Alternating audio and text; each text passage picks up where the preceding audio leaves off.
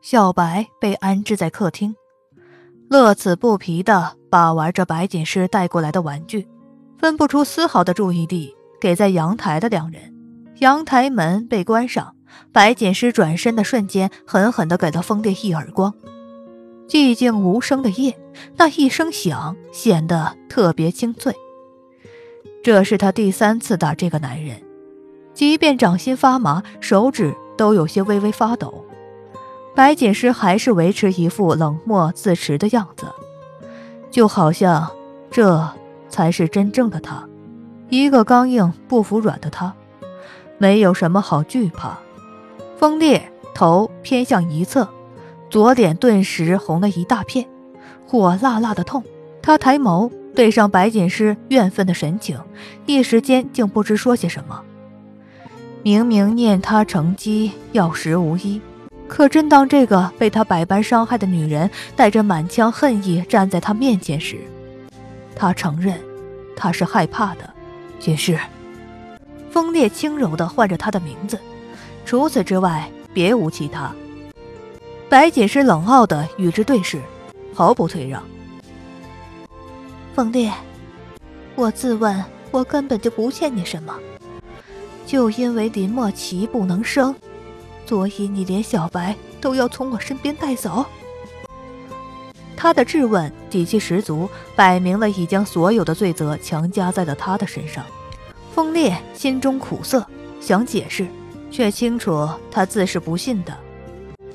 剑师，他缓缓开口，声音带着几分沙哑，低沉的不像话。他说：“我们给小白一个家吧。”低声下气的风烈着实少见，白锦诗也是头一回见他如此放下身段的模样。虽是惊诧，却也不会答应他。女人这一辈子愚蠢一次就够了。不会，小白不是你的孩子。他的声音划破如水凉夜。小白是被白锦诗强制带回去的，这也是他第一次没有顾及孩子的意愿，让他接触到了成人世界的繁复，甚至是父母之间的纠葛。可是他并不后悔。即便风烈已经知道小白的存在又如何？他白锦诗不再是那个毫无抗争之地的软柿子，只知道一味迁就。现在他比谁都明白，女人只有强大了，才能保护得住自己在乎的一切，尤其是曾经被踏碎的尊严。他要在风烈面前一次又一次的挽回来，不休不止。高档小区。这是白锦言不知道什么时候买好的房子，在接到白锦诗的电话，得知他们平安无事之后，白锦言叹了一口气，告诉了他们地址，又特意让方晴空送来了钥匙。自回来就不露笑脸的小白，神色恹恹地坐在沙发上，一言不发。曾经视若珍宝的玩具被扔在地毯上，散落一地。白锦诗蹲下身子，想要去安慰，却找不到一个能让自己都信服的理由来让孩子接受。妈妈，我想爸爸了。窝在白锦诗怀里，小白难过的抽泣着。白锦诗轻柔的替他拭去眼角晶莹的水迹，不知道该如何安慰。难道这就是所谓的血缘关系吗？那他这五年的闪躲又算什么？白锦诗没有表面上看上去那么淡然，她佩服自己的冷静，在突如其来的相遇时还可以装作满不在乎的淡定，可内心翻涌的恐惧早已泛滥成灾。她知道，这个人就是他此生难逃的劫难，一旦牵扯不断，余生便都是纠缠。他除了不停的反驳，告诉小家伙，同样也在告诉自己，那个人。不是孩子心心念念的父亲，他根本不配。嘟嘟，门被轻轻敲响。等了一会儿之后，传来了咔嗒一声，是风林。他手里还提着一些水果。白锦诗能突然离开，白锦言却不能扔下手里一堆工作，最后只能让到了 F 国就跟个闲人似的风凛跟过来。小白怎么样了？风凛放下东西上前问道。听到他的声音，小家伙迅速从白锦诗怀里抬头。风凛温柔的笑容让他委屈更甚，伸着双臂要抱抱。风凛伸手将人搂在怀里，小小的，很轻很轻。风凛道：“告诉凛叔叔，为什么哭啊？”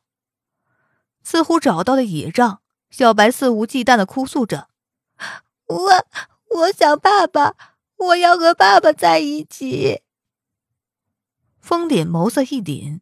视线移到白锦诗身上，后者微微点头，没有反驳。风脸上前，空出一只手，拍了拍他的背，目光柔和温暖。啊，没事的，只要你不愿意，我不会再让他靠近你。白锦诗抿唇笑了笑，看向风凛的眼神充满依赖和感激。他承受了风凛太多的帮助和照顾。五年前从医院脱身，他救下了自己和小白，带着他们去往法国。也是他在哥哥被病魔折磨时不离不弃的守护在他们身边。他固执又憔悴的守着他们白家的一切，没有任何怨言。其中缘由，这些年白锦诗已经能隐约猜到。他不说，只希望一切都要好好的。大哥。其实你不用特意回来替我安排的，我能照顾好自己和小白。风凛伸手揉了揉他的长发，柔顺的触感摸起来很舒服，不像那个人硬硬的，有些扎手。风凛，谨言不放心你，我自然要替他多照顾你一些。等你安定下来，我就回 F 国。F 国那边只剩白谨言一个人，他自然放心不下。可如今风烈已经知道白锦诗没有死的消息，日后的麻烦恐怕会层出不穷。短短时间，他不能抽身离开，至少也等他们的关系稳定下来。他拒绝了白锦诗晚餐的邀请，风凛驱车回了一趟风家老宅，不知道是不是刻意为之。今天的晚餐，一家四口竟然无一缺席。五年前放弃在风氏的职位和工作，前往 F 国，其中缘由，风凛没有向任何人解释。连这五年里，也只有与风家人维持着不咸不淡的交际。再加上风烈成长得很快，风凛渐渐又变回了一个风家的透明人。风父怎么想，暂且不说。风母倒是很满意，这一餐晚饭也多多少少因为这个吃得相安无事。餐后，风凛照例被叫到了书房，父子俩开诚布公的聊了一会儿，风凛便出了书房。客厅的灯还在亮着，沙发上却只坐了风烈一人。踱步过去坐在对面，风凛给自己和风烈都倒了一杯清茶，他兀自品了起来。也不出言，打破这难得的沉静。他知道有人沉不住气。风烈转着手中雪白精致的茶杯，视线落在风凛面上。他言语中的怒意毫不掩饰，但又在克制。他问：“锦诗呢？他带着孩子到哪儿去了？”他有地方可住，不需要你担心。将茶盏放在茶几上，风凛淡然自若，目光坦荡的与风烈对视着。他很好，没有你更好。风烈气结，却又不能在这个时候跟唯一知道白锦诗下落的风凛撕破脸，只能恨恨咽下嘴里的血气。五年前的事情，是你一手策划的，对吗？是。他答道：“为什么？”风里依旧质问着，修长的食指握紧成拳，导致关节发白，发出咔咔的响声，显示着那难以抑制的怒意。风凛又恢复了从前那般漫不经心的状态，他勾了勾唇，笑得温和又冷然。他说：“风烈，你真的爱过他吗？”我怎么没有？风烈。不加思索的给出的答案。可是，在说出口之后，才后知后觉的感到心虚，而风凛已被挑起的眉头。阿弟，如果你真的爱他，为什么会不由分说的相信那些谎言？我，风烈词穷。林墨琪和林美琪做的事情并不隐晦，如果你愿意去调查，很快就能水落石出。哪怕你当时不去调查，如果愿意静下心去想一想，也不用等到我把证据交给到你之后，你才发现自己错怪了件事。风凛说的很是认真，他的每一句话都像一把锋利的刀子，一遍一遍凌迟着风烈的心，也逼着他自己想起过去是怎么闭目塞听的，罔顾白锦诗的百般辩解。一门心思的相信自己曾经放在心中不忍亵渎的天使，居然是个杀人不眨眼的恶魔。风鼎看着锋利的样子，慢慢的又扔下了一颗炸弹。阿烈，你说一个女人会原谅一个想杀死她孩子的男人吗？哼小白如果知道他的亲生父亲从一开始就没打算让他来到这个世界上，他会如此亲近你吗？像是惬意的谈笑，风里冷静又温柔，可那些轻柔的言语落在风烈的耳中，便如同刀刃一般锋利，字字诛心。风烈有些轻微的颤抖，他咬牙切齿的问风烈：“你究竟想干什么？”风里摇了摇头，目光清澈如水。他说：“我不想干什么，我只要他快乐。”那瞬间，弥漫在风里茶色眸中的悲伤逆流成河。他是谁？已经不需要再多问。我不会把他交给任何人。是夜，墨色的夜幕，星星点点。暖黄色路灯下，一辆黑色轿车静静地停在那里，车窗半开。男人伸出骨节分明、修长的手指，弹了弹烟灰。黄色灯光照射在他轮廓冷硬的脸上，竟生出几分不可多得的柔和。风烈抽掉最后一口烟，将其生生的咽进肺里。那种麻木的疼痛让他僵硬的表情有些松动。他幽深的目光落在楼上那抹未熄灯的窗上，片刻不已。这已经是他跟踪风凛的第五天了。许久，冷风徐徐灌进车窗里，风烈动了动僵硬的脖子，视线被小区门口那道熟悉的身影吸引了过去。白锦诗从风烈手里接过小白，唇畔明媚的笑容是风烈这些年都求之不得的。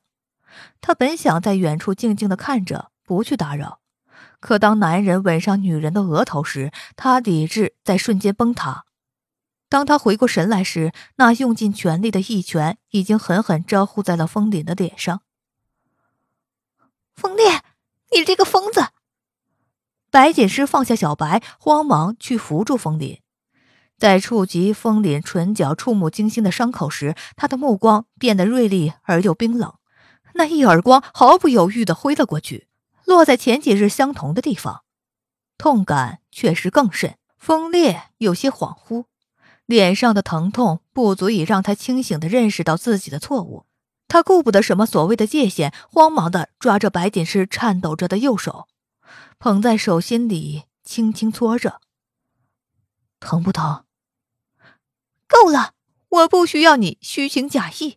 果断挥开风烈的手，白锦诗牵过小白，走到风凛身旁，柔声道：“我们去医院。”截然不同的态度，他的温柔如今竟成了风烈最大的奢望。小白被惊吓到，紧紧抓着白锦诗的手，不敢说话。风烈眉眼低垂，伸手抹去唇角刺眼的红，弯腰去抱小白，他唇角微扬，宽厚的手掌。抚摸着小白的头顶，安慰道：“不怕不怕，我们只是在闹着玩呢。”疼！小白伸出一根小小的手指，指了指那伤口。他知道流血了。是会疼的。风凛将小家伙交给白锦诗，嘱咐道：“先带他回去，我会处理好的。”白锦诗丝毫目光都没有分给那个被遗忘在一旁的人，担心的看着风凛的伤口道：“一定要去医院处理一下，不然我不好交代的。”半开玩笑的语气让风凛心情愉悦，他拍了拍白锦诗的肩膀，没有再说什么。剩下的是两个人的时间。风烈阴沉的脸色如暗夜修罗，仿佛上一刻那个温柔如丝的男人不是他。他一步一步走进风林，周身似携千万风雪，悲寂又苍凉。风烈站在原地，淡然处之，眸色清冷明澈，茶色的瞳孔里是看不透的光泽。风烈握紧的拳头发出嘎嘎的响声。彰显着此时此刻汹涌的怒火，他抿唇盯着风凛，冰冷的问道：“你对他一直都抱有那种心思吗？是又如何？不是又如何？你现在有什么立场来质问我？”风凛不经意的笑道，一边用手帕擦拭着唇角裂开的伤口，一边拉近与风烈的距离。不相上下的身高，四目相对的瞬间，风烈眸中的敌意更甚。我如果是你，就不会做出这么愚蠢的行为。阿弟，别高估自己在简师心里的位置。现在的你，于他而言，什么都不是。风烈漫不经心的挑衅着，随后后退了几步，颇有耐心的看着那个人情绪的转变。风烈不否认此刻想要毁了眼前这个男人的心思，他胸腔压抑的怒火肆无忌惮地冲撞着，可是却无处发泄。现在的他竟然变得如此畏首畏尾，动不得风凛分毫。风烈，大哥，你别忘了，她还是我的妻子。你们已经分居五年了。风凛不在意的笑笑，说道。哼，你也知道，她还是你的妻子。阿烈，我很期待你是怎么从我手上将人抢回来。